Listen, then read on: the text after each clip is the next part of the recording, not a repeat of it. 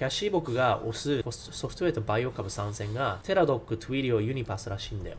ね、これニュースであるんだけどさ。Cassie Wood said software stocks are next AI bet after Nvidia。Nvidia がね、上がっちゃったんだよね。で、キャッシーウッドはあの Nvidia 底で売っちゃった。あの全部じゃないよ。たくさんヘッジファンドの mutual fund 持ってるけど、その中の一つの ETF の中で底で売ったって話ね。次にね、来るソフトウェアが、まあ、 Twilio、Teladoc、あと UiPath。で、 Teladoc って remote health らしいんだよね。で、これまだ全然注目されてなくて、Nvidia が注目されてなかった時期があるのと一緒ね。 Twilio ってのは SMS とか送るソフトウェアで、通知のアプリなんだけども、まあどっちもね、今ボッコボッコなのよ。テラ、テラドックこれね、うん、オールタイムローよ。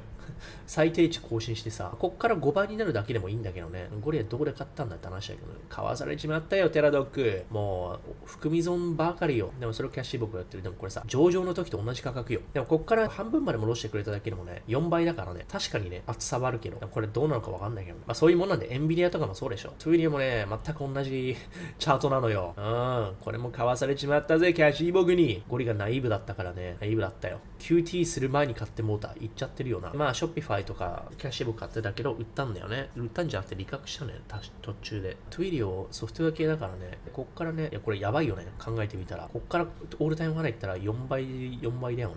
ヤバタニア。まあでも底だから買ってもいいっていうね、話はなくはないけどね。それを言ったらね、ソフトウェア系だから Datadog とかね、今後めちゃめちゃ伸びるんだよね。 Datadog めちゃめちゃ伸びるんだよ。で、これが、まあ65で、からね、アホみたいにね、突っ込んでもいいと思うんだけど、安いから。まあでも、それよりもね、やっぱりテスラとか AI の方も行きたいよねってなるけどね。で、 Asana がボコボコだよね。で、 Jira とかね、そういうソフトウェア系の管理する project management board の Jira、Atlassian っていうオーストラリアの会社。これもやっぱ QE でね、量的緩和で上がったっていうのを否めないよね。 Adobe、あと Airbnb をね、買う人多いよね。Airbnb 決算、決算的にはさ、いいらしいんだよ。だけどなんで上がってないのかってよくわかんないけど、今後需要が高まると思うんだよね、さらに。このバケーションホームレンタルでね。っていう、まあいろいろるんだけどさ、まあいろいろ考えてみて、まあ JP モルガンが一番やばいんだけどね。JP モルガンのね、UE の時からの上げ率半端ないよ。これ2020年こっからここまでなんで8倍してんのみたいな。